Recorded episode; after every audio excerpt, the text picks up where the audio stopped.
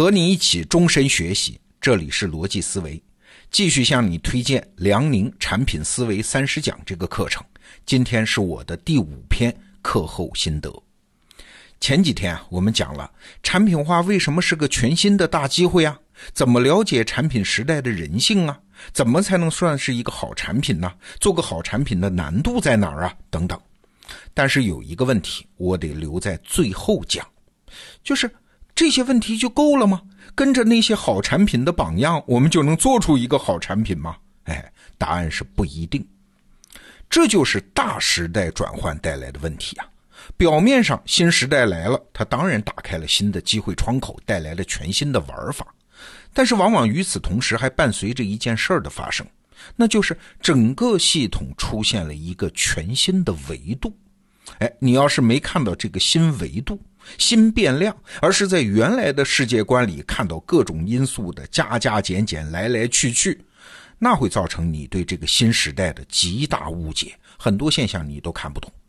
举个例子啊，我最近和复旦大学的著名政治学者包刚生老师聊天，他就说，美国政治生态现在正在发生一次大转型啊，原来它的主要维度呢是阶级政治。但是现在出现了一个新维度，就是族群政治。哎，美国社会的主要矛盾不仅是社会上下层之间的了，更是社会横向不同族群之间的矛盾。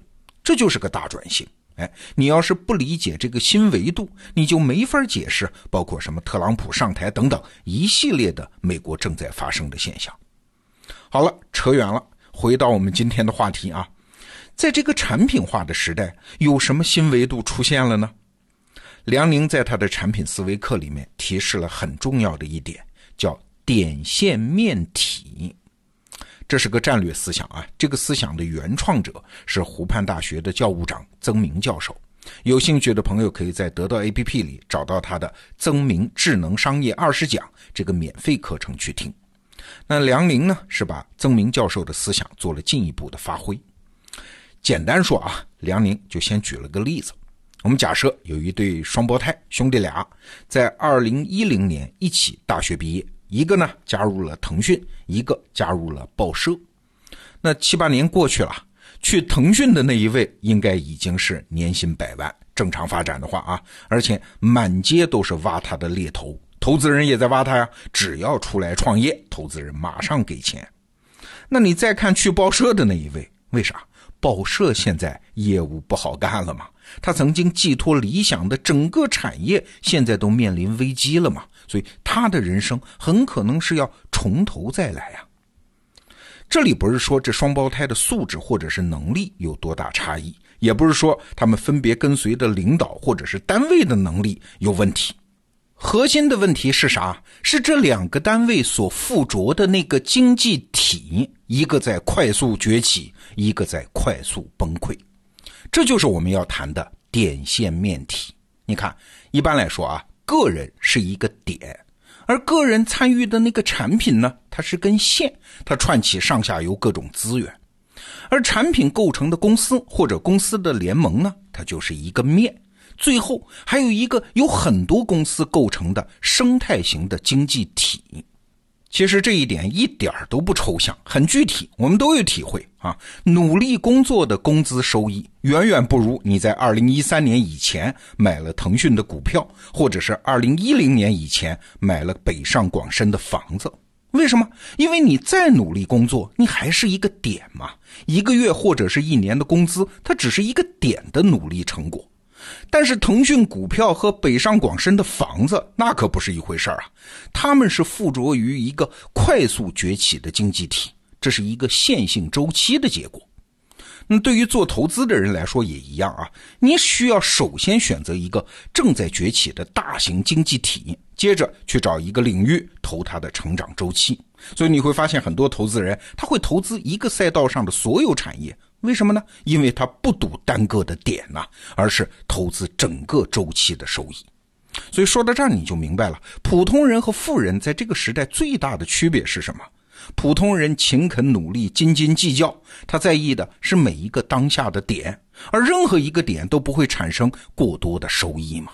如果你想啊赶上这一波财富潮流，你至少要获得一次线性周期的收益。比如说，持有腾讯股票十年，什么都不用干，十万就变成了一千万左右了啊！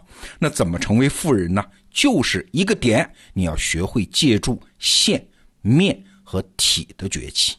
好了，明白了这个原理，我们再回来讲产品的话题。当你选择要做一个产品的时候，你不但要投入自己的时间和资源，你还要看到你切入的点是在一条什么样的线上，这条线是在一个什么样的面上，以及这个面又处于一个什么样的体上。你面对的是什么样的竞争啊？是来自于对手的竞争，还是来自于趋势的竞争啊？对手你是能打得赢的，趋势你是万万赢不了的。所以点线面体的战略选择非常重要。你再怎么优化产品、提升效率，一旦点线面体选错了，全是白搭啊！那进一步理解这个点线面体的战略，还得看一篇梁宁的旧文章。这篇文章啊，不在这三十讲的内容里面啊，但是我们也放到了这个课程的附录里了，大家可以去看看。这篇文章啊，就问了一个问题：什么叫赚钱的公司？什么才是值钱的公司？哎，你乍一听会觉得奇怪，赚钱的公司怎么会不值钱呢？有区别吗？有啊，在股市上有的公司很赚钱的，但是股市上就是不值钱啊。有的公司在股市上市值很高，但是没啥利润，不赚钱，甚至还亏本啊。这个现象是怎么造成的？从我们刚才讲的点线面体的理论，本质上就是因为这两种公司生存的经济体它不一样。在一个行将衰落的经济体里面，作为一个点的公司，你就是赚钱能力再强，资本市场也对它不会看好；而在一个新崛起的经济体里面，暂时赔钱也不会影响里面公司的估值。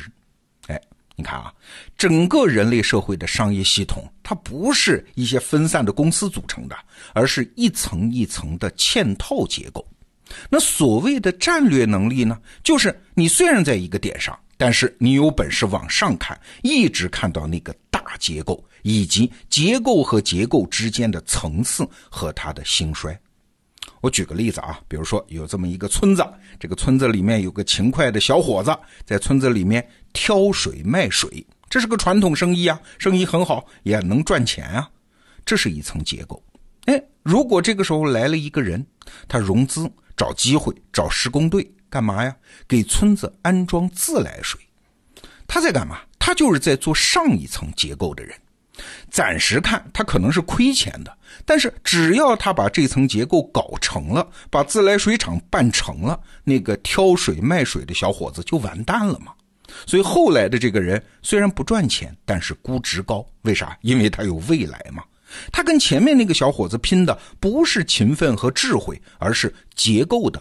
压倒性力量，但是啊，这话又得说回来啊，这个人呢，也可能面临上面更大的一个结构，比如说这个地方政府要修水库，这个村子得整体移民，那这个政策一下来，他的自来水生意那就是灭顶之灾，他的结构被上一层的结构给压垮了。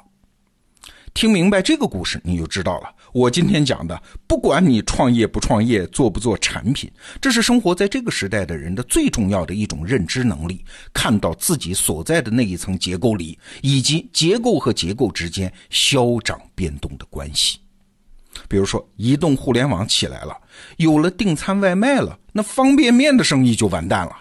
通了高铁了，在火车站，火车停靠的时间短了，很多在车站上能做的生意，比如说卖烧鸡啊，那就惨了呀。说到这儿啊，你可能就明白了，为什么今年年初开始，关于区块链呀、比特币呀，引起了那么多人的狂热关注。其实这里面很多人我认识啊，他们不是为了那个投机的收益，为了骗人割韭菜。而是他们不知道，这区块链来了，它是不是下一个崛起的经济体呢？如果是的话，那赶不赶得上这班车，就不是简单的投机收益的问题了，而是一个生死攸关的问题了。之所以中国人在这个话题上显得特别热衷，它不是因为中国人投机心理更严重，而是中国社会的结构性变化非常迅速，所以他们不得不倍加关注而已。所以啊，梁宁产品思维三十讲最重要的一个提醒就是这个：做什么样的产品很重要，在什么样的地方做产品，它更重要。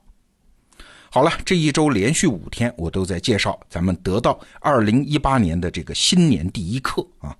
我之所以这么强力推荐这个产品呢，除了课程实在精彩，对我启发很多之外，还有一个原因，梁宁啊是答应我，只要这个课超过了十万用户，他马上就上线第二个课，哈哈，这是我们用户对他的认可程度和他的知识输出能力之间的一场赛跑啊。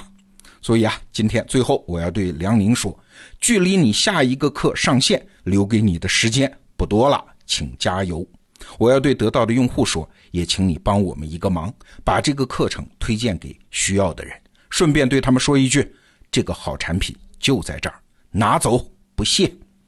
好，明天是周末，罗胖精选，再见。